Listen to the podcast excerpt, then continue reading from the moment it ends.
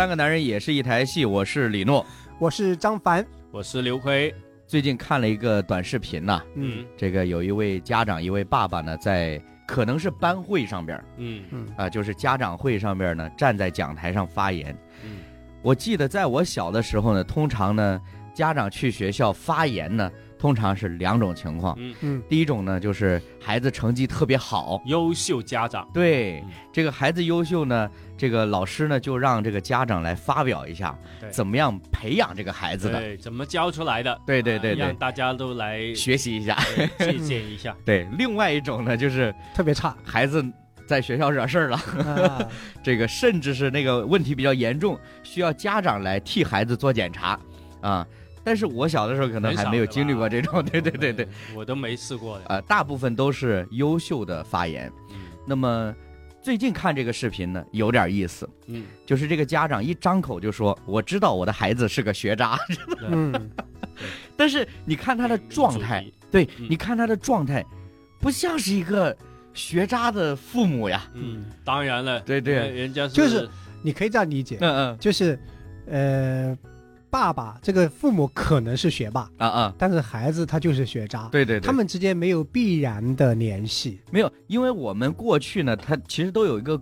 呃相对，我觉得比较刻板的印象，嗯呃，包括父母有的时候会把这个压力带给孩子，就是说你在学校表现好一点，你学习好一点，我走出门有面子一点。嗯，嗯啊，我们通常说了啊啊，龙生龙，对，凤凤生凤 对，对吧？对对这是家族血统的问题。对啊，基因那么好，啊，怎么会出生不好的呢？对对对对，对吧？而且他爸爸也自己说了啊，嗯嗯嗯，我是一个心理治疗师啊哎，，对对对对，呃有证件的吗？专业人士。专业的，那其实他后来介绍自己职业的时候呢，我大概能知道嗯他为什么虽然孩子是学渣，然后心态还能那么好，嗯他他会自我调节。他可能是机遇是这样子啊，嗯我是这样理解的。我看了之后，一方面就像你说的，他自己是心理治疗师嘛，那我因为这是抑郁了、压抑了，我没有见证呀，我怎么给别人治疗？别人说你怎么这样子？哎呀，我儿子是成绩不好，怎么样？我难受。嗯，那别人就说，那你这样状态，你怎么给我辅导？怎么给我治疗？所以，这个孩子给他打广广告所以他是有见证的，就是说，呃，我的处境不理想。嗯嗯。我的孩子成绩不好是学渣，嗯。但是并不影响我整个人的精神状态跟情绪，嗯嗯，我们是可以调节好的，对，这是第一个。嗯。第二个呢，就是他作为一个心理治疗师，对吧？嗯，他肯定接触过很多的案例啊，是。呃，婚姻的各种各样的孩子的情况造成心理有问题的人来辅导，嗯他自己知道。他说：“那我就不能这样子，我不能再把这些压力加给孩子。啊哈，不要让孩子也会有同样的情绪压力。嗯他接触的案例越多，他就相对用一个开放包容的心态来对待孩子的学习了。嗯嗯，我我觉得我是这样理解。嗯，对所以他对自己的辅导是成功的。对对对对，没错没错没错，对对对，至少他在表达的时候，尤其他提到，哎，我觉得我家的孩子心态很好，对吧？源于他自己心态好啊。对，虽然成绩不好，但是呢，还是呃很积极、很乐观。是，那我觉得，呃，包括他后边提到说，将来孩子走向社会，对，他会面对很多的压力。那我相信他面对这些压力，经历这些所谓的社会的毒打的时候，他有一定的承受能力。嗯我觉得这个父母呢，他在教育这个角度来说，他是具有前瞻性的。嗯有时候呢，我们会觉得，包括我们小的时候，我相信父母都会说：“哎呀，你要好好学习，用功读书，将来取得好成绩，如何如何。”似乎这是一个有前瞻性的一个指导、一个教养的一个方法。但实际上，你会发现，等我们真的进入社会，无论我们是成绩好或者成绩不好，你面对一个相对残酷的一面的时候，如果你预先没有经过一些的预备，嗯甚至就不要说是亲身经历了，就是父母跟你讲都没有讲过的话，嗯你可能一下子会觉得受不了。对对对，嗯。对，所以有一段时间我们看到就很多大学生呃自杀的案例，嗯嗯，抑郁，嗯嗯嗯，对吧？对，这很多压力重重导致最后就是自我呃了结了，嗯哼，呃，就是这是心理不够强大嘛，对。就没有办法承受这些压力的时候，呃，这这个孩子可以说是幸福的，对对，可以，但是呃之后怎么样，大家我也不们不知道，不知道，不知道，啊对对，但是他的父亲，起码他父亲啊，嗯嗯，能够接受这样的现象，其实呃，现在来说还是算是少数的。对，比较稀有，对，因为大部分人他的想法并不是这样。嗯嗯嗯啊，刚刚江凡给我们分享一个图片，这样说到啊，嗯，对对对呃，对这期待值不断的变化，对对对，其实这是双向的，嗯，就是呃，父母对孩子有期待，对对对，然后呢，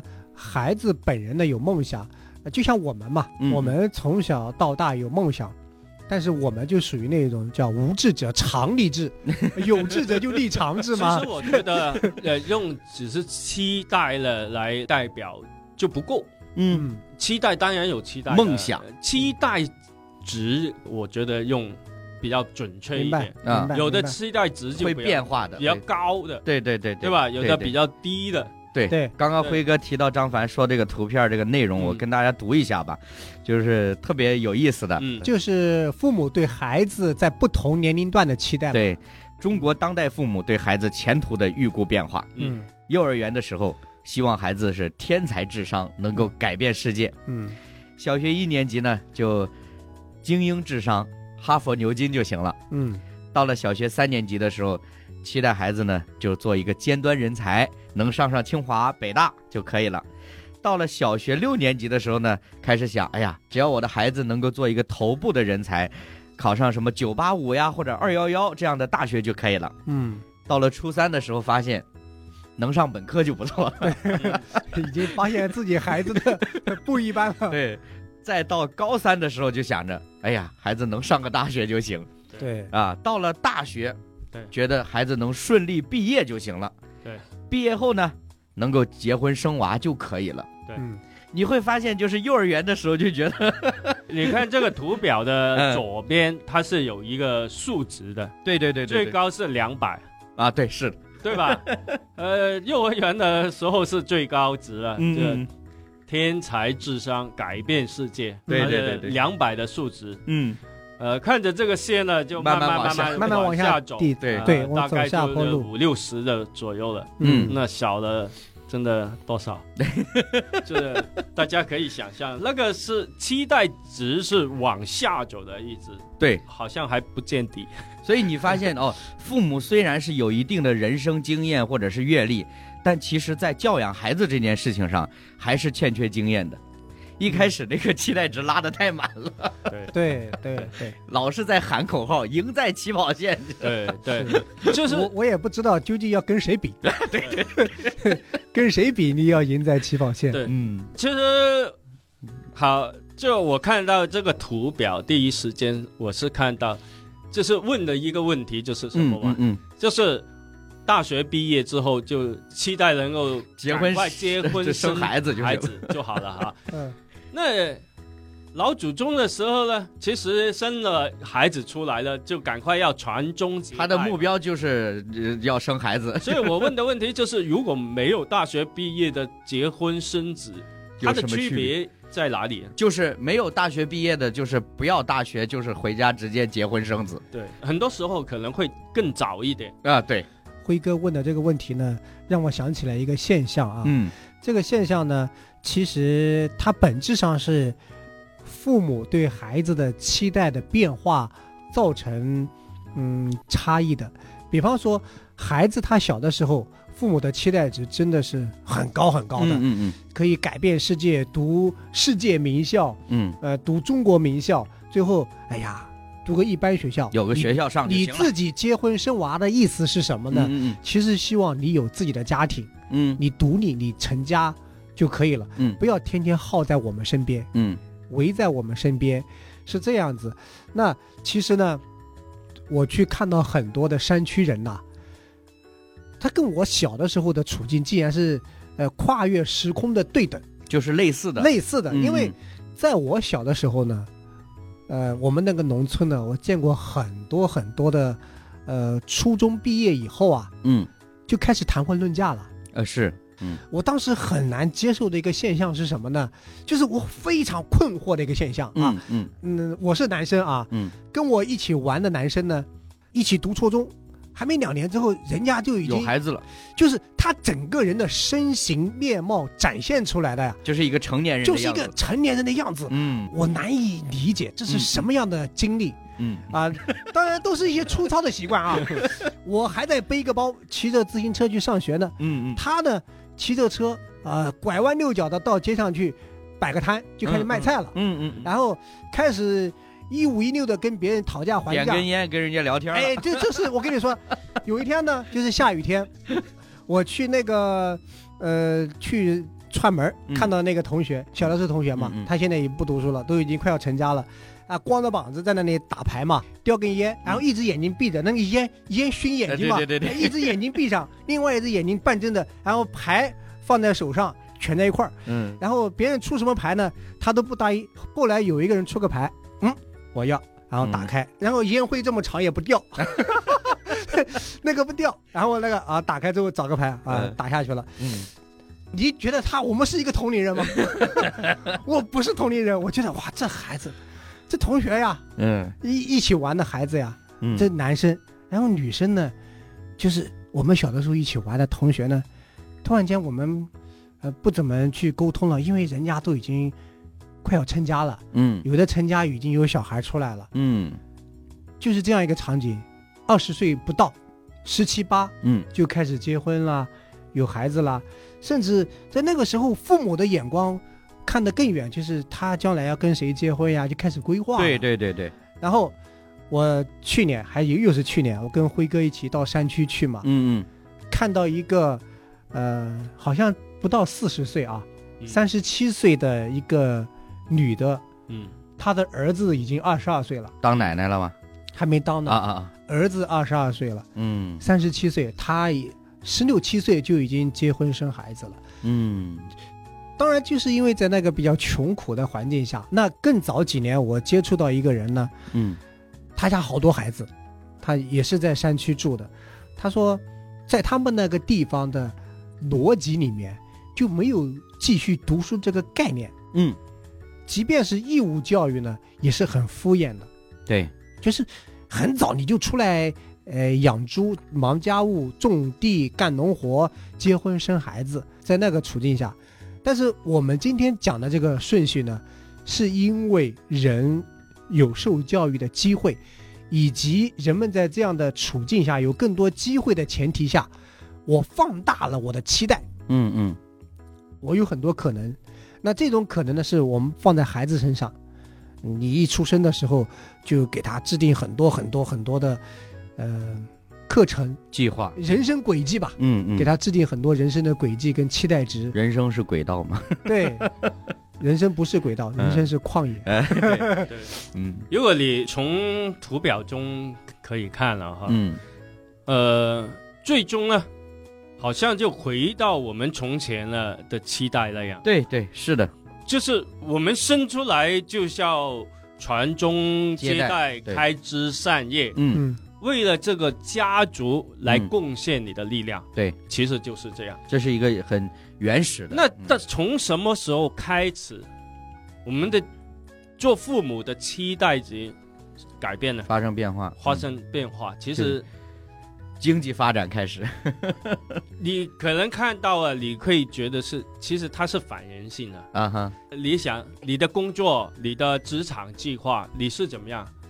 你不是一计划开始就做董事长的吧？啊对对对，对不对？你进了这个五百强嗯或者怎么样的好公司，嗯你先一步一步来的嘛。你或者你做公务员也是，你不可能一做你就当局长，当主席了嘛，对不对？是一步一步往上走的嘛。嗯你的计划，呃，一年计划、三年计划、五年计划，嗯一步一步往上走的嘛。嗯为什么到孩子的教育你不是的，嗯对吧？你是从最宏大的计划开始，嗯，嗯然后慢慢改变，慢慢往下走的。对对对对对，那你跟你的人生，这其实它是很冲突的。嗯所以为什么今天的孩子那么大的压力？不单单孩子，从小孩子都这么大的压力，他嗯一直成长，这个嗯压力是一直伴随他成长。嗯到你的工作，嗯对不对？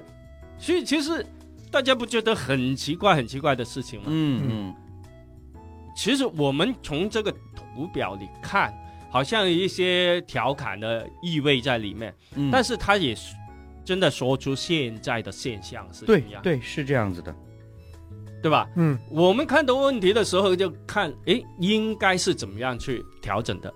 其实刚刚张凡在讲说，哎，现在去到一些相对没有那么发展好的地方的时候，仍然能够看到你小时候的经历。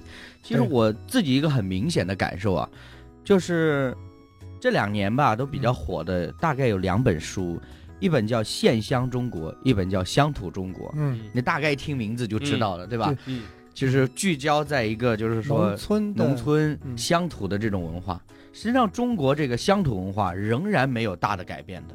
嗯。我们今天好像可能坐在高楼大厦里面吹着空调啊，侃侃而谈，是因为在这个经济发展的过程当中，真的就是小部分的发生了变化。嗯。嗯。但是中国大面积的大多数的人群，之前不是呃，我们有报告说中国有多少人月收入是不超过一千块钱的？嗯。嗯，六亿，我们其实很难想象这件事情的。嗯我在十多年前，我自己出去找一份工作，低于一千五我都不想干的，嗯。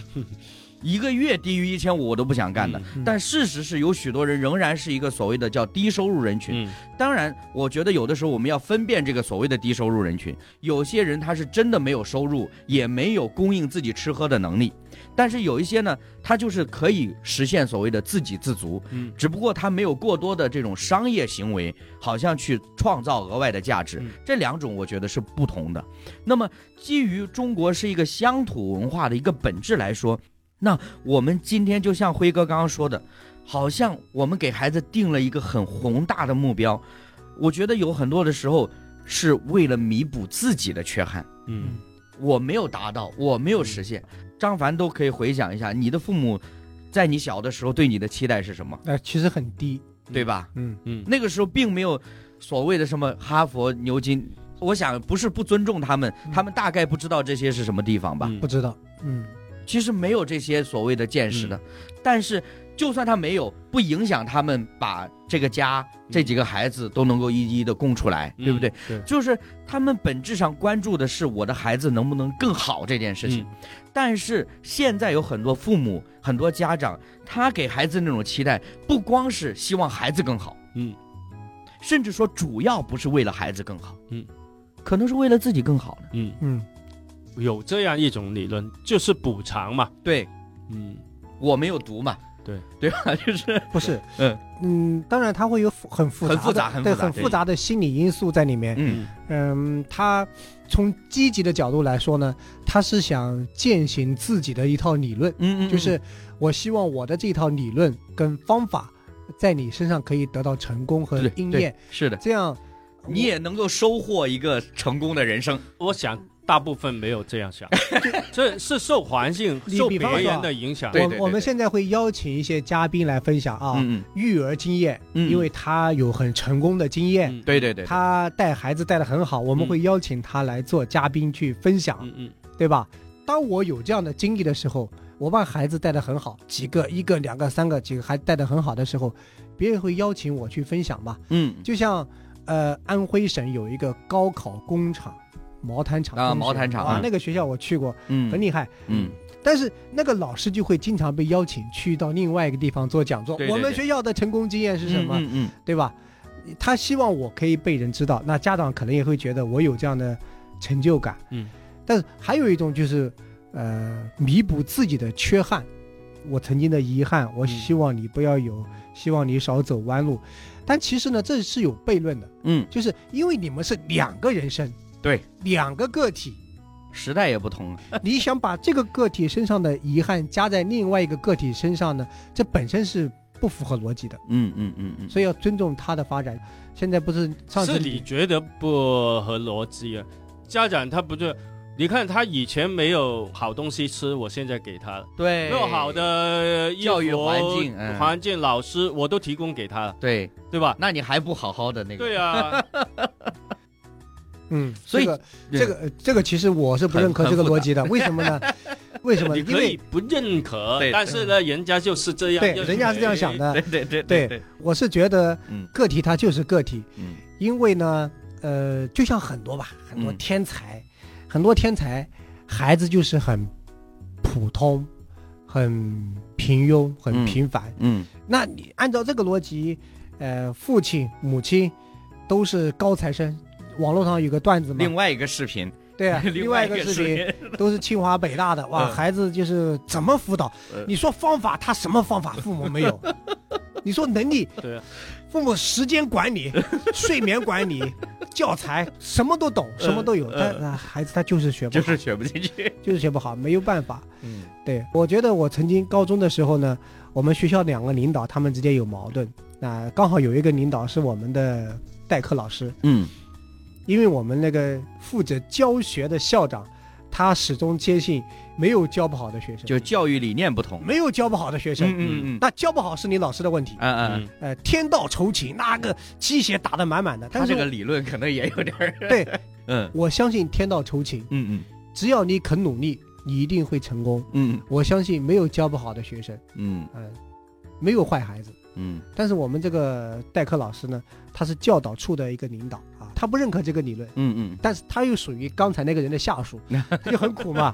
他说我不相信这个理论，嗯我相信有的孩子就是教不好。他说你带着这种心态的话，嗯无论你是做老师还是做家长，你都能得到释怀。嗯嗯嗯不是教不好，但是教不好是指他的学习成绩，但是他的品格怎样嗯是另外一回事。那我其实认可这个老师的观点的，我是认可校长的观点？所以我我很苦啊。但是呢，我同意他前半句，我不同意他后半句。嗯嗯嗯所谓天道酬勤，好像就是这个孩子不努力嘛，嗯。啊对，他这句话或者老师不够努力，嗯嗯。不够监督他嗯。啊，八个小时不行，十六十个小时，对，对对对，并不是这样，而是方法不行，嗯。这老师教育的方法不行。而且还有一个问题，我想其实过去，呃，很多人开始关注教育制度或者教育理念这件事情。啊，以前有一个标语哈，我不知道你们村儿里边会不会有啊，就是在那个墙上写的大字，多生孩子少种树，嗯对吧？这再苦不能苦教育嗯啊，再穷不能穷教育，嗯再苦不能苦孩子。好像我们的一个逻辑是说，教育只有读书这一件事情。嗯，你有没有这种感觉对？我们说到教育的时候，就是一个孩子去到学校，坐在教室里边，拿起书本跟着老师读。就四书五经嘛，啊，对对对，你那些阿波车的你读不准就不行了嘛，对对对对。吧？所以，当我们把教育笼统的规范在一个就是学习或者是读书这件事，或者嗯。在学校发生的事情的时候，你会发现它就显得很单薄，而且充满了各种矛盾，嗯因材施教。嗯，那他是什么才？要教成什么样子？嗯因为我们最终的目的是统一的，就是把一些孩子，或者说把所有的孩子送到所谓的高等学府，嗯，对吧？嗯这是一个最简单的逻辑嘛，是不是？那你想一想，中国这么多孩子，清华北大就两所学校，嗯学校的这个教室也好，宿舍也好，固定就这么点儿地方，嗯那是不是所有的学生都进去了，证明我们的教育是成功的呢？嗯难道说整个清华北大这个校区要扩大十倍、二十倍，嗯。才证明我们的教育是成功的呢？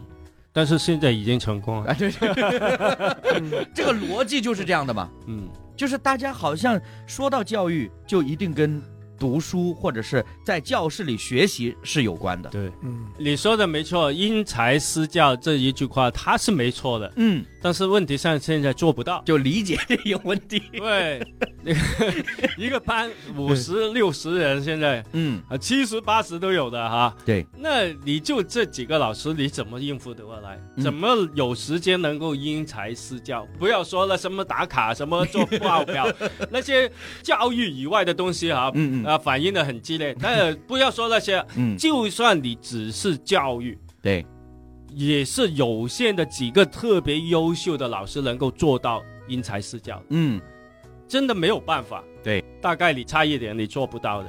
没错，对，那我听到有一个权威人士哈、嗯嗯。专家啊、嗯学者啊 来说过这个特别的观点，嗯。就是说今天的中国的学生啊，嗯。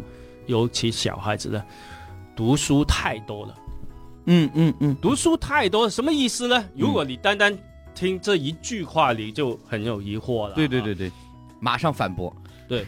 那刚才说到了成绩论嘛，嗯，成绩高，呃对，就好优秀的，对。好的学校、好的老师、好的资源就倾斜了。对对，那大家就只能够拼命的读书，嗯。不单单课本上的内容，嗯。课外的，嗯，对吧？对，好多课外辅导、课外说等等这些东西，以致什么？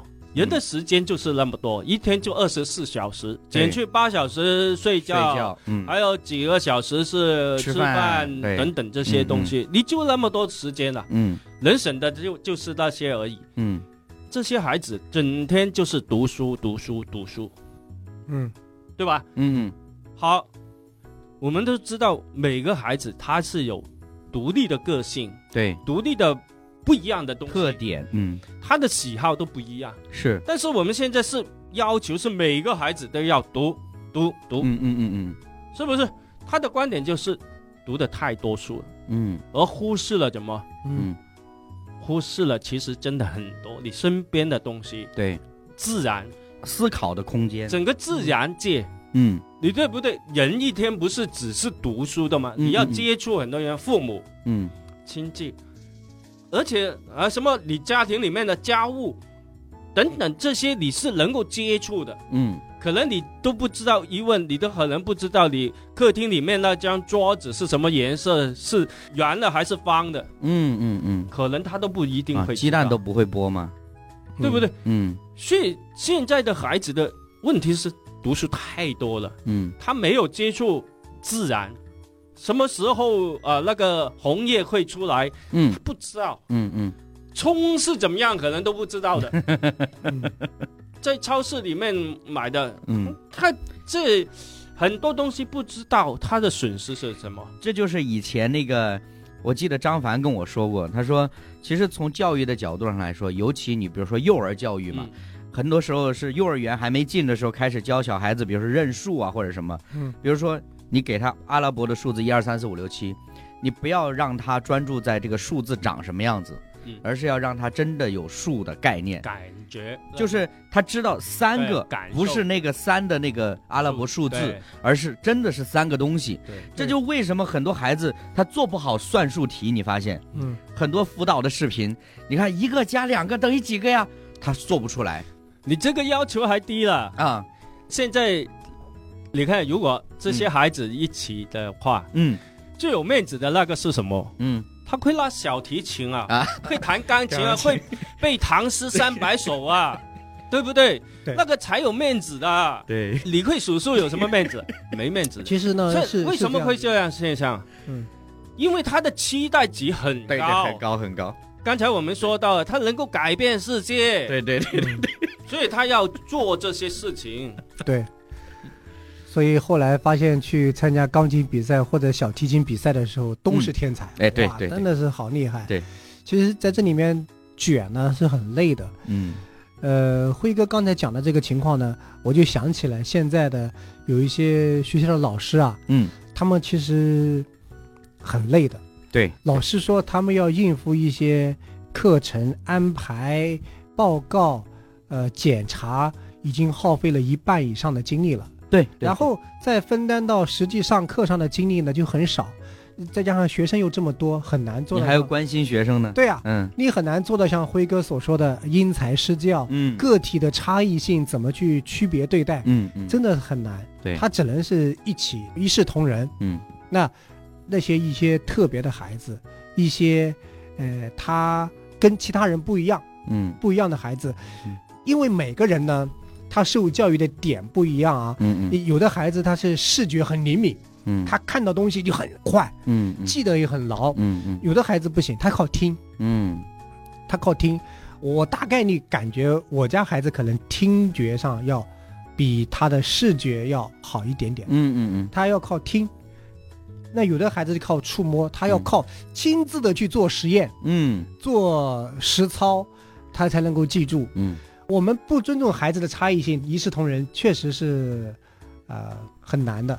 那讲到对孩子的期待值呢，我就想到在我们这一批人当中啊，嗯呃，农村的、城市的人可能比我们要先进很多年。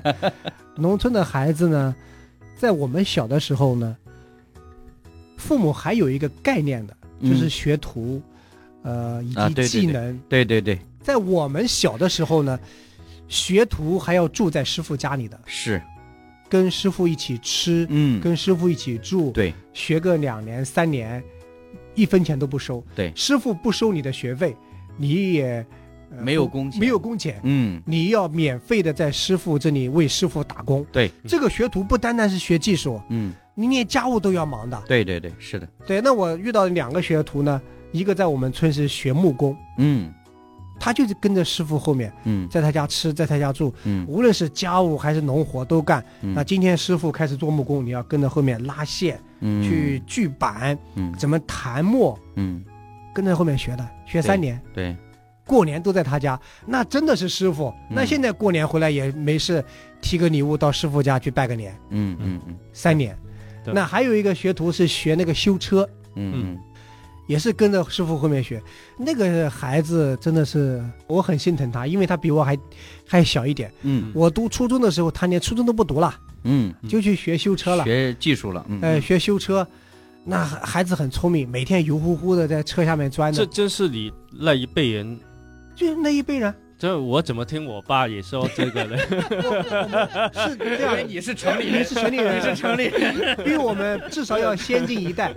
不是，他以前也是农村，差不多，差不多，差不多。我们那里农村要相对落后，嗯而且呢，那个时候相对比较收尾了，而且你说的那个时候，这种现象不多了，对，不多了越少了，越来越少了。嗯嗯学修车就在师傅家吃住嗯去修，所以我们的父母呢，还有一个概念，就是你要学点技术，对，你要没什么出路，你去学点技术。学点技术，你要懂点养生。嗯。呃，无论是我的父母还是我们那一批的父母，对孩子的教导呢，都是侧重后点，就是嗯你能读就读，不能读没事。对对对对。你第一要正对分，我想吃晚饭，我想到的，嗯，这所以现在学的技术不一样，对对对对对 对吧？对，对。以前学的是修车，对。现在学的是编程，对。现在起码你要会写文章嘛，啊啊，对不对？啊啊。啊，你会写文章，你拿起个笔能够写下来，对对对，那一篇讲稿你可以做领导也可以可以了哈，那么秘书也可以，秘书也可以。那学点呃什么钢琴、小提琴啊，嗯将来啊就有一技之长，嗯，对吧？可以去做表演嘛，你你确定吗？网红啊，其实我说心里话，这个我小的时候呢，真的可能是父母呢，他们忙于做生意，就是类似于刚刚辉哥就是稍微提过一句，是环境的影响，嗯，他们可能也没有好好想过你将来以后长大做什么，但是呢。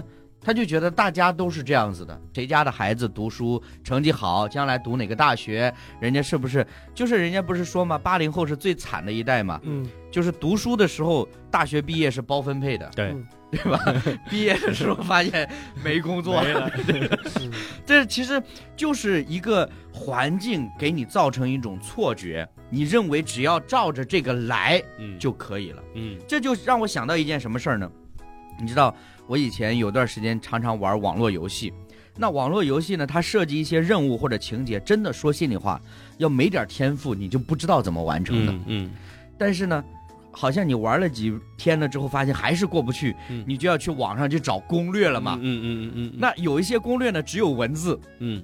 不行，嗯。光看文字的描述，我还是 get 不到那个点，嗯，所以我就要再去找图片的，视频。的，对，再到视频的。嗯，就是跟着视频，他怎么操作，我怎么操作。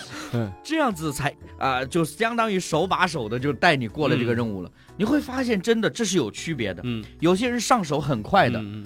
有些人你知道，就是游戏行业它有一个专门的，类似于是要这样一个不知道是虚设还是实际上的一种职务，就是叫内测玩家。嗯嗯就是这游戏上市之前呢，嗯要请一些人过来玩儿，嗯看看我的游戏有没有 bug。嗯啊，这些 bug 有可能是会影响这个玩家的体验，嗯也有可能是会呃让玩家找到一些漏洞，可以嗯玩的很爽的。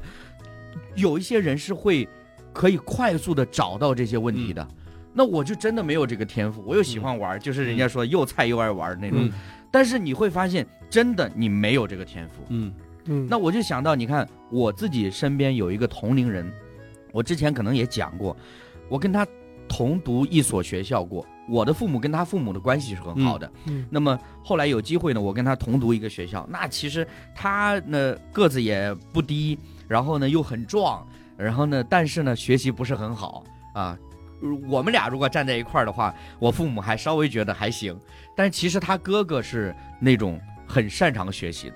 嗯。就是一直学，一直学，一直学，最后研究生什么什么，嗯就是他就是初中毕业就去汽车维修，嗯，初中毕业他就去汽车维修，有的时候我会想，啊，我们两个是同龄人，类似你那种感受，嗯。我还在想着说读书，我将来读高中如何，当然我也没读，但是我会想到说他已经钻在车子底下开始嗯维修东西了，嗯。嗯。但是你知道，真的，我是大概是进入社会工作没过几年之后，我开始说心里话，我有点羡慕他，嗯。嗯。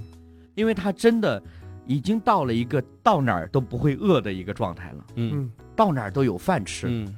后来甚至说他这个工作做得好，被外派到国外去，嗯嗯就是这些经历，当父母拿回来再看的时候，说：“哎呀，当时可能觉得这个孩子不好好读书，嗯就去搞这些。”嗯当然，其实他们会庆幸啊，孩子没有到社会上去混。嗯，但是呢，你总会觉得他是不是有点遗憾了？对，好像就低人一等的。对呀、对呀、对但实际上，你知道，就是在他的哥哥一直读大学的时候，嗯他给家庭反馈了很多。嗯因为他有工作嘛，嗯而且收入也很稳定，后来也越来越好，所以他给这个家庭反馈很多，包括后来嗯，他妈妈过世，他爸爸自己一个人，原来他们也是做生意，后来他爸爸不能做生意呢，就好像就是他主要来供养这个家庭。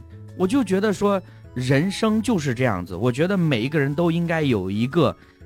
某种程度上应该有一个所谓的属于他的位置，嗯。但是因为我们这个所谓的大环境，或者说，就是我刚刚就讲说，中国其实还没有真正脱离那个乡土的那个状态的话，就是我们会觉得城里人这一套先进一点，嗯。嗯但是究竟有多先进，我们也不知道，嗯就反正跟着来就是了。对。人家城里人都上清华北大，咱们也上清华北大，嗯。对吧？咱们也是两只眼睛，两只耳朵，不比他差什么的。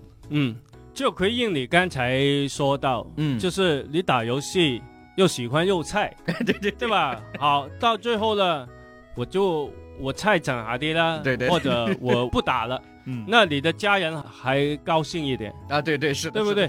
我没天赋嘛，嗯。不打了，那还高兴。嗯，但是呢，读如果书你想想读书，我我其实很喜欢读的，啊，就是没天赋，学不会，学不会，我就放弃了，不读了。那你受的压力就很完蛋大了，对不对？其实呢，你怎么说？你可以说你喜欢，呃，对，其实这个本质上呀，是我们不是说，呃，中国当下中国父母对孩子的期待值的变化嘛？嗯，一开始期待怎么样，后来慢慢趋于最本质的，就是成家、有家庭、有担当就可以了。嗯，我们会发现这个变化就是非常的快，随着孩子的增长，慢慢的变化。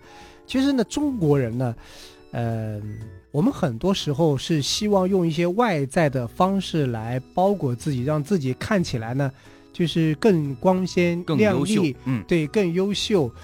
呃，但其实呢，真正一个个体呢，他在这个世界上能够独立担当，有一份养生的职业呢，应该是被极大尊重的。这一点呢，值得我们去学习。嗯我们有落后的，对但要去学习。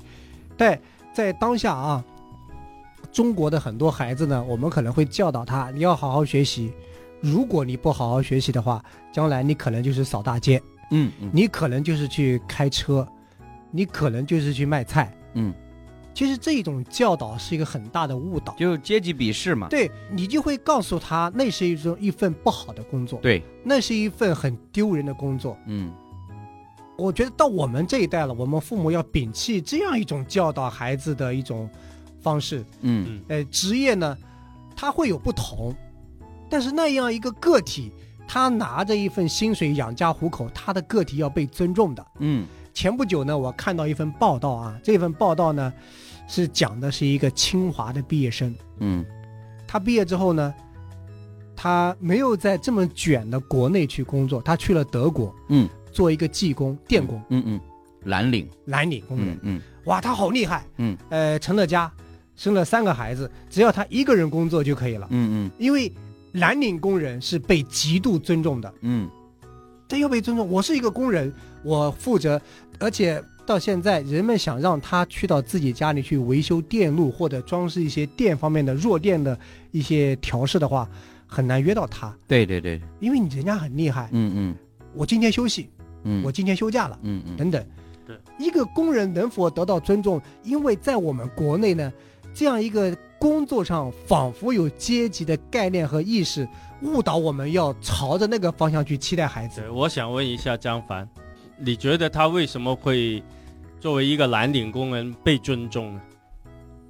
是因为他们特别有文化，因为他们素质高一点。收入高，对，我们其实也有这样的口号：是的，职业无分贵贱，嗯，但是工资它有高低，对，嗯，对不对？对。为什么在德国这个蓝领工人他得到尊重？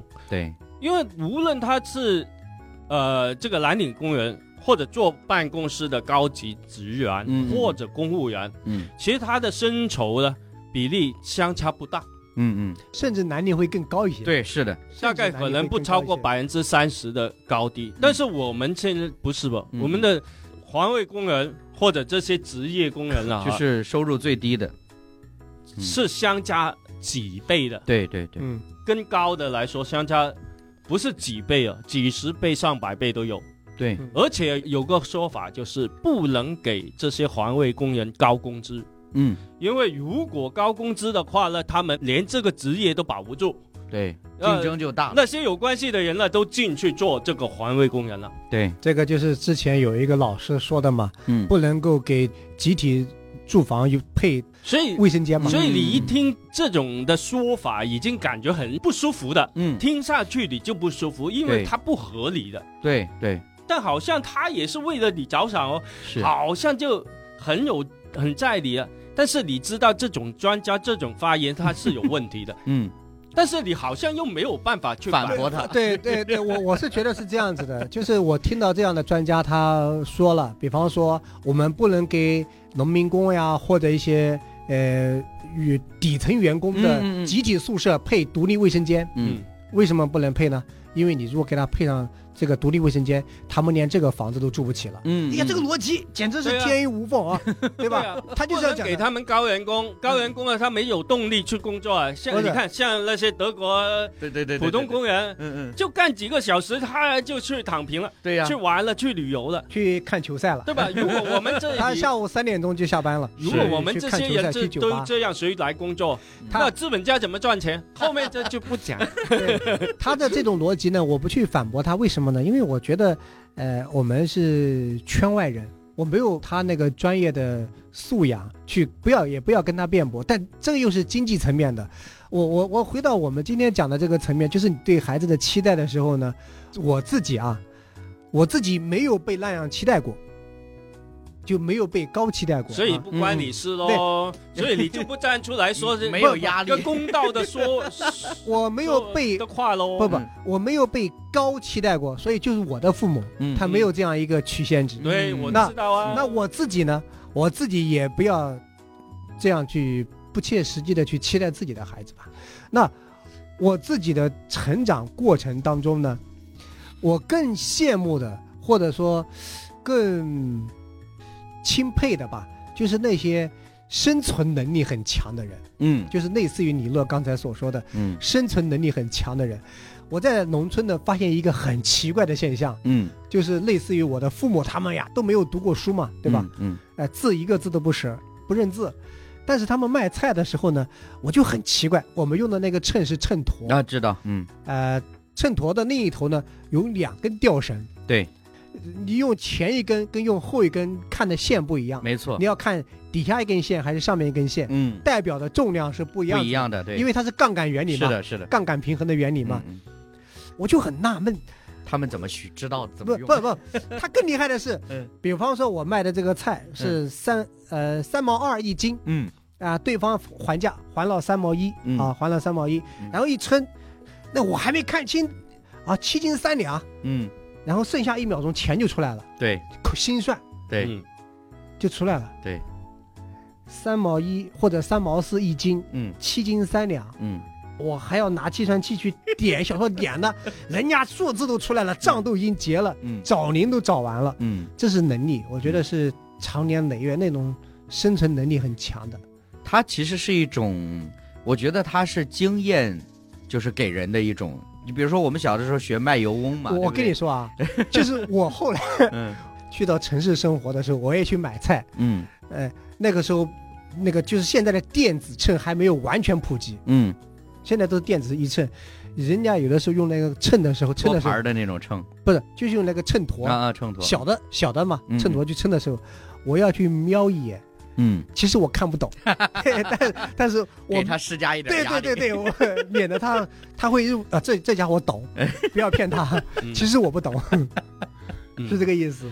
嗯，回来了，我我们所说到的，好像调侃这些父母嗯对孩子的期待值很高。，对其实我我觉得不能责怪这一代的父母。是，其实刚才说到了，就是整个制度嗯，或者一个环境，嗯。以致到了，其实大家都很想孩子有更好的生活嘛，对对对对。更高的收入，谁想去当那个环卫工啊、搬砖啊，嗯对吧？不想孩子去做那些又辛苦、嗯。收入又小的工作，嗯。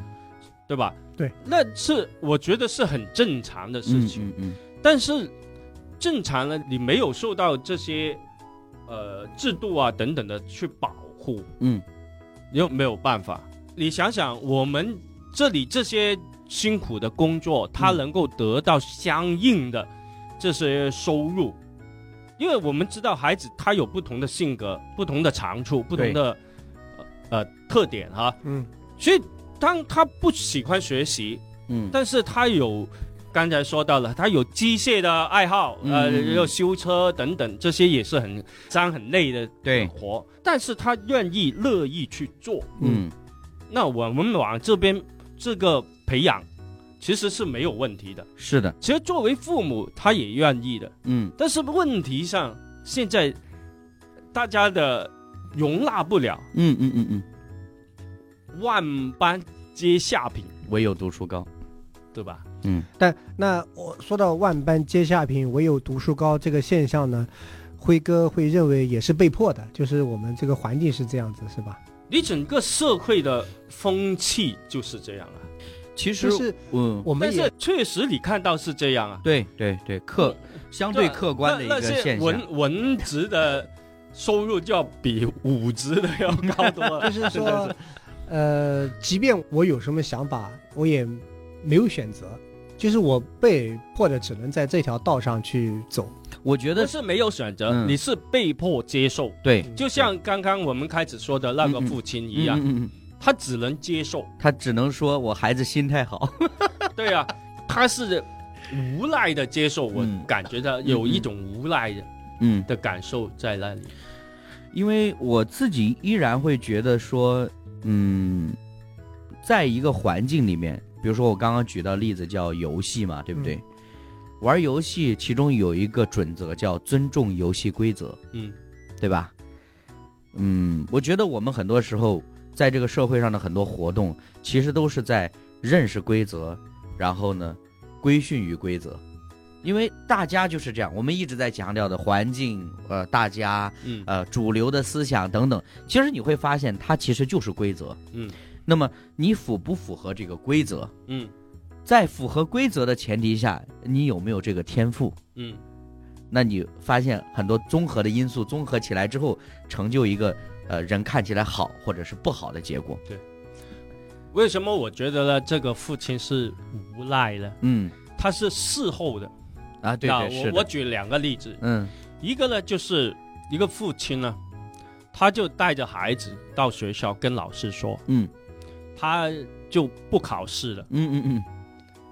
这以后的考试他都不考，嗯，所以他读成怎么样就怎么样，对，他是主动的。嗯。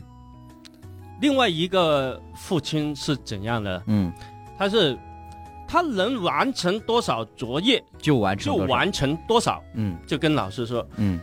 是另外一个吧？嗯，不就是你吗？我十点钟睡觉，他要保证他的嗯。睡眠、游戏等等活动嗯。啊，这种。啊，当然不能够自己夸自己嘛。虽然被你戳穿了，我还是懂你的。对，那你要知道，这样对这个孩子的成长，嗯，跟那个父亲承认自己儿子的学家的对对对对。那，种状态是不一样。影响是不同的，呃，对，嗯。前者会更积极，对。因为我是主动的，对，呃，而且是提前的，是是。不是等到一个可能看起来不理想的结局发生的时候，嗯。我们才做一些方案。嗯。嗯，但其实真的说心里话，无论是哪一种哈、我回想到就是我自己的经历来说，因为我结婚也好多年了嘛，嗯，常常会有人问到关于生孩子的问题，说哎呀，你们恐育吗，或者什么之类的，啊、嗯你们想丁克吗？嗯啊、当然这些都不是啊，我们在另外一档我们的播客里边已经讲了哈。嗯但是我当时想说，我其实我一直的观点是什么呢？很多人会误以为我们恐育是因为现在的养育成本太高。嗯那你想，当大家提及养育成本的时候，其实就是我们刚刚读的那个父母期待值那个逻辑。因为你是那个逻辑，嗯所以你一开始就觉得，对吧？对要很大的压力。现在培养一个孩子很贵的，对吧？要不什么培训班又对对对对又几千了，对对对，你知道 什么营养又多少，要上什么样的？学校？对对对，嗯这些都很复杂的。然后呢有一次我跟我太太聊天，我太太就问我，她因为不是我会一点乐器嘛，她就问我将来我们有孩子的话，你会教他乐器吗？嗯我说我教不教都无所谓，嗯但是呢，如果他不想学，嗯我不会要求他学。，我只会听，天天弹给他听。没有没有，我的当时我的逻辑是这样子，我觉得说是，如果他真的喜欢，嗯呃，他确定他喜欢，他明确能够表示他喜欢，我可以支持他。嗯但是呢，我在支持的过程当中，我也要起到所谓的监督的作用。嗯这个监督是让他坚持下去，嗯，不是监督他取得什么成绩。多少？天？我的他确定了三天。我的理想 当然是我的有生之年都能够监督他。你看，你看，没有，又又鸡娃了，没有但是我后我面就变成鸡娃。我不是想要说他参加什么比赛考什么级，我是想说你能够真的一直坚持。呃，对，呃，大大部分就是三三天。那个这个不重要了，这个说心里话不重要了，这就是为什么我自己不想教的原因。当然也教的不专业了，这是一个。嗯另外一个是说真的，今天我们聊这个话题，我其实对两位的过去谈到的养育孩子的一些东西，我都有一些思考。我还记得张凡以前跟我分享说，他的孩子，他的小儿子现在是小学一年级的年龄嘛，对，呃，他换了好几个梦想了已经。嗯，嗯，我如果我没有记错的话，哈，嗯，过去他梦想做送水工嗯。对，，啊，嗯。嗯就是开着那个三轮车去送水，然后呢，后来他又想做网约车司机。对，那最近有没有变化？嗯。呃，最近他经常变，那，跟我一样，无志者常立志。不是经常看那个就航天员怎么飞上天的吗？他就不做航天员了、有经常踢球啊，看球啊，对要做足球 C 罗吗？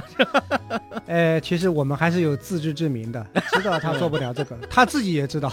起码你要引到他这个往高大上去嘛。你看我女儿小的时候，你猜，啊呃，她什么梦想？嗯，知道吗？你有没有有啊，问过她，选美冠军、没有？她说明星、嗯演员，啊，我说给你听，嗯你猜不到的，啊啊，就是每天去逛街。当全职太太吗？全职太太可不能每天逛街 那那不一定的，人家怎么就不能？有保姆的。啊。对，因为我太太那个时候从出生到小学的时候，嗯尤其读小学，他们就把孩子带到学校之后，几个家长太太他们就去喝茶、聊天、逛街，哦，逛完街了去接孩子，买菜煮饭，就是这样。所以他看得到，他从小就是向往这样的所以生活。他有什么动力去努力读书呢？嗯，逛街不需要好好读书。对呀，其实他也是负面的，真的嗯负面的给你一些，当然，他现在也不是这样子的嘛，对不对？我就不知道你天天这么努力读书，为什么你儿子就这样的梦想？没有没有，我哪努力读书了？我不根本没有努力读书。我努力的多了，没有我没有，就光看你办公室的台面上都书就挺多的，是我都抬不起来。你要这样说，我得去把它收起来的。那当然要收起来啊！你对我的影射多大，你知道吗？不是，你知道吗？书都是摆出来给人看的。对啊，都是给人看的。我不知道啊，我现在告诉你，我没有吗？我的梦想就摆一摞书啊。嗯其实我为什么提到这个张凡的儿子呢？就是我有一点好奇，就是当你的孩子第一次跟你提到说我长大以后要做一个什么样的，而且这个职业呢，相对就是我们现在说的可能是基层的、底层的这样的一个工作的时候，你的心态是什么？我很开心啊，啊？嗯，就他对自己长大是有期待的，嗯。我就挺开心。嗯，其实做父母呢，有一个很悖论的心理，就是有的时候我期待他长慢一点，嗯啊，不要那么快，嗯。因为说内心话，啊、我是觉得人生很苦的，嗯，嗯。长大更苦。更苦，我是这样理解的。嗯那他在小的时候，我是不希望他长大，但是呢，他呢是期待早一点长大。对对对，嗯，因为有太多成年人才可以干的事儿。对 我期待我十六岁以后，我就可以去考驾照，对对可以开车。爸爸就可以买车了。我期待我长大之后可以做工作，嗯呃，赚钱我可以买我想要的东西。嗯他现在的零花钱已经零花完了，一嗯，分钱没有。你给他的钱，他很我发快就花完了。现你养儿子跟我养女儿两个极端了。啊你是不想他长大，我是 赶紧长大。赶紧长大。我小的时候跟他说了，你如果读大学，一定要自己供自己的，嗯，不能依靠我的，我没本事啊，我。然后呢，他就一直就不想长大。嗯，一直不要对这样。其实我刚刚在听张凡讲的时候，其实，呃，我觉得他所说的不想让孩子长大，可能某种程度上，不光是说好像时间你走慢一点嗯，还有一点是说不要让孩子过早的去接触成年人那种很复杂的东西，嗯。因为现在有很多孩子，我们之前其实聊过，小小年纪，对吧？嗯老成的不得了，嗯什么都懂，什么都知道。嗯对其实仔细想一想，真的是细思极恐。嗯你想他在小的时候，他的心思这么的复杂，那等他长大了之后又会是什么样子呢？嗯啊，就是他好像很难去体会说，作为一个孩子很童真的或者很纯粹那种状态。呃，这要两说的，嗯，你要看他的环境，可能、啊啊啊，可能家庭的原因等等，他也需要独立，他要长成成年人老练的那种状态，嗯。不被欺负啊，嗯。或者等等这些很难说。嗯，但是我觉得呢，因为现在科技、嗯。信息等等这些很发达，这跟我们以前不一样，不一样，不一样。不一样了。好像刚才张凡说的，嗯。他了解到当今的人的痛苦点在哪里，嗯嗯。他可以不老练，嗯。嗯，但是他可以知道，他可以博学。他可以知道的，就是如果你都不知道，这你不想他经历这些嗯。是没有问题的。但是如果你把这些都掩盖，对对，好像只有好的一方面呈现了，嗯，对他来说是以后长大要面对的时候更就压力更大。嗯。嗯。对吧？所以这个是呃分开来讲了，嗯嗯，我理解，我理解辉哥说的。对吧？我前两天我在看一个剧哈，这个剧叫做《故乡别来无恙》。嗯呃，当然其实很轻松的一个叫都市剧吧，嗯我觉得很难界定了。它里边有一些台词，我常常会觉得很让人动容的，嗯那可能是年龄到了哈。嗯这个我对这部剧最大的评价就是，这个导演和编剧是人，嗯嗯，就是他们写出来的话编的剧情呢，是符合人的一些常理的。对，那么他有一段词，就是刚刚说到长大这个事儿，他说我们要经历什么才会变成大人？嗯要为平凡所困，要为世故抱歉，要习惯披星戴月的重复，要知晓脆弱，但能抵御来日的幻变。嗯书本里讳莫如深的总结，远不如当下这漫长的课堂。嗯而那些忍住的眼泪，在遥远的以后变成时间的珍珠，被浪花洗涤，冲回少年的脚边。嗯嗯哎，我当时听到这句，我觉得这个编剧还还是有本有你你还是喜欢美的文字 你不喜欢是不是？我喜欢土的文字。啊我想举个例子啊，嗯呃，一般人看电视如果看到做手术，啊哈，有一点现在打码了哈，对对对对。以前呢是血淋淋的，对对对对，大家都不愿意看的，嗯。那是。对吧？对对对，为什么不愿意看？嗯。因为很痛，嗯，你的心会痛，不舒服。会。刺激你，嗯。呃，我女儿小的时候很喜欢看这些，啊，那她应该去考医学院。不对，不对，那你的想法就不对。啊，一般如果一般人呢，嗯他会转台了，嗯。马上走，不是。我们让他看，我虽然我不想看，但是他很喜欢看到这些画面。嗯。我不知道他的心理是什么，嗯嗯。所以呢，接着一段时间呢，嗯。都找这些东西来看。嗯啊，啊、医疗啊嗯这些血淋淋的东西，嗯。我们真的不看。嗯。好看就看吧，我们也没期待以他以后会啊、有做医生啊或者怎样，嗯没有，嗯完全没有这种概念。嗯到慢慢长大之后呢，他就不看了。嗯到现在呢，他很害怕的，其实。啊，这样子吗？但是有个好处的是什嗯么？嗯，因为那个东西不常见的，对对对不对？对。但是他小的时候人，其实他没有害怕这个概念，啊，是他只是一个新鲜的事物，对对对，他愿意去了解。嗯你不要打击他，或者给他一些压力去给他。嗯那、到大的时候你就不想看了，其实就是这样。嗯所以其实我们好多时候那种潜意识啊，就是怎么样好像是保护他，嗯，不让看嘛。你一看转台了，对对对对水淋淋这很恐怖的，打码今晚今晚发噩梦啊，睡不着啊，嗯嗯，是不对？对这是不是正常人所做的事情吗？是的，是的，我不是说我不正常啊，但是往往你这些保护或者压力，嗯你看你你马上反应就是，哦，他以后做医生啊，对对对对，那这是正常的，不是说不对，嗯是正常的。但是这种你要有一点警醒，嗯嗯嗯，可以说就是警醒，为什么你要这样做？对对，你要想想你为什么这样做呢？嗯，你其实你真的是在影响他咯。是是，我当然我不是说我这样做就就是对的，对的对，嗯。啊，我只是举个小例。我我理解，我理解。其实辉哥表达的特别好。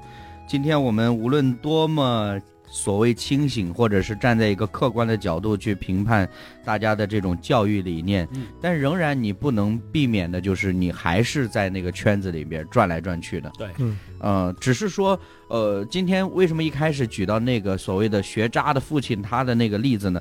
我想有时候真的是需要可能有一个那种视角的一个转换，一个调整。其实它也是一种可能性，嗯哪怕他是被动的，嗯，他它也是一种可能性。嗯，那我记得之前看《银河补习班》的时候，那个邓超演的那部片子嘛，他的儿子就是学习成绩特别不好，压力又很大。嗯你想一个学渣呀，天天妈妈还要求他要考清华北大，嗯那你想这这种事儿，就是这种矛盾就是越来越大的，嗯只能会激发他越来越厌恶学习这件事情。所以后来当他呃出狱之后要辅导自己儿子的时候，首先第一个，他给儿子去做一些量化的指标，说他的那些课本，他说每天只需这么一点点儿嗯。就是几毫米或者一厘米的这样子的呃进度就可以了，嗯其他的你不用考虑。另外一个就是说，当他问儿子说你有什么目标、有什么理想的时候，他说考清华北大呀。嗯他说：“我妈让我去考清华北大，然后他就告诉他的儿子说，考清华北大只是过程，而不是目标，不是你的目的地，不是你的终点。嗯就是人生就好像射箭一样，如果你连靶子在哪儿都不知道，你每天拉弓是没有任何意义的。所以，我们今天讨论为什么我一开始讲到说，教育它不等于读书本身，或者说就是辉哥说读书太多，读书不等于学习啊。对你看为什么把这些孩子都逼到什么地步？我不知道你们看过没有？有些孩子现在开始捧着课本上的字儿往脑子里 灌了。哦，你讲的这是我，我最后再总结一下，就是，呃，你若说的把孩子逼到什么程度了，嗯。就是在最近这一年，嗯。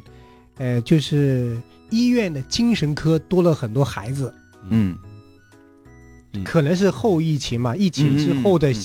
情况对，可能会受影响，嗯。但是，呃，医院的精神科方面，包括心理科，嗯。精神科和心理科这两个科室里面，竟然，呃，多了好多好多好多的孩子，嗯。他们要去看精神和心理方面的问题，嗯嗯，我们要好好保护他们，对，去关怀他们。这是很不容易的，真的，说实话，就包括我刚刚提到这个剧，这个呃，其中一个主角他的妈妈，就是在更进一步的了解他自己的女儿现在的工作，包括一些具体的想法之后，他的妈妈就是跟他孩子有这样的对话，说：“我希望我将来去学一个课程，嗯就是怎么样学习当妈妈。”嗯就我觉得有时候父母的这种态度，呃，我也能够理解，尤其是很多在城市里边的父母，其实压力很大。一方面自己有压力，另外一方面担心自己的孩子将来也要经历这些压力或者更大的压力，所以呢就把这些压力都融合起来，好像能够把它转化成动力一样。但实际上有很多时候就是把孩子压的已经他完全承受不了了。他不是在这个阶段可以承受这些东西的。我们虽然说好像孩子应该他要摔倒，他要痛，但是不应该是这种方式的。嗯。啊，或者说他是不是应该有一些很具体的体验的东西？嗯这是我自己的感受，尤其是在我开始对工作有了更新的认识之后，我跟我父母对话的时候，我就直接跟他们讲说，首先第一个，我现在有工作，而且我能够投入进去，我愿意付出我的热情、我的能力，那我觉得是很幸福的一件事情。好孩子，但是你要知道，过去经过了差不多十年的时间，嗯。我根本不知道人为什么要工作，嗯。我只是知道能换钱。嗯。嗯。那所以你在衡量工作的时候，就是这个工作钱多一点，嗯。那个工作钱少一点，嗯。或者这个工作辛苦一点，那个工作轻松一点。嗯，你只是考虑这些事。有一种解释，工作不要只看钱，嗯嗯，工作了让你人生有规律，对，呃，你的圈子呢呃拓展，嗯你看你看有同事、客户对等等，对对吧？对。如果你不工作，你在在在家里没规律了。所以你要是不当老板，那就不合理了，对不对？要不你们俩聊着，我走了。你们两个聊吧。如果没吃午饭，我已经饱了，你知道吗？所以其实真的，我想对于成年人来说，呃，面对社会都已经这么难了，嗯那对于孩子来说，当然肯定有不同的难度。当然，就像辉哥说的，现在时代不同了，你就算你好像包裹压制，我记得之前看过一部好像是英剧吧，他那个有一个公司研发了一个产品，就是给孩子呢可以植入一个芯片。植入芯片之后呢，他所有看到的有关于血腥的、暴力的、色情的，全部自动打码。嗯就这件事情，就是让孩子在成长过程当中非常困扰。后来反正发生了很多很复杂的事情。就我觉得能够理解这个母亲想要保护孩子、嗯呵护孩子这个心，嗯但实际上真的，如果我们过度了，可能也会适得其反。所以真的是一个很复杂的一件事情。嗯所以，当我们所处的这个环境看起来给我们带来一些，呃，某种程度上没有那么好的一种的感受体验，甚至是一些思想的影响的时候，呃，怎么样回归到一个很现实的问题？啊、我过去听过张凡跟我说他儿子的梦想之后，啊，我真的很羡慕这个孩子，嗯。哎，我也很羡慕张凡，嗯。就觉得大家可以真的在一个很普通的视角来看待我们嗯。每天嗯，这个过的生活，而不是，嗯，他孩子的父亲特别棒。那、是。没错，没错，没错，就是先夸下自己，再夸下别人，对吧？这两位都是我学习的榜样，我说的是你。也期待李诺早日做父亲。啊，啊，到时候呢，我就再分享我的这个经验。对对，分享一下你对孩子的期待值。对，我就先去学校跟老师说，我孩子不做作业 对，能做多少做多少。那你孩子可能是学霸嘛？啊，你确定吗？对，但学霸也可以不做作业。哦，有道理。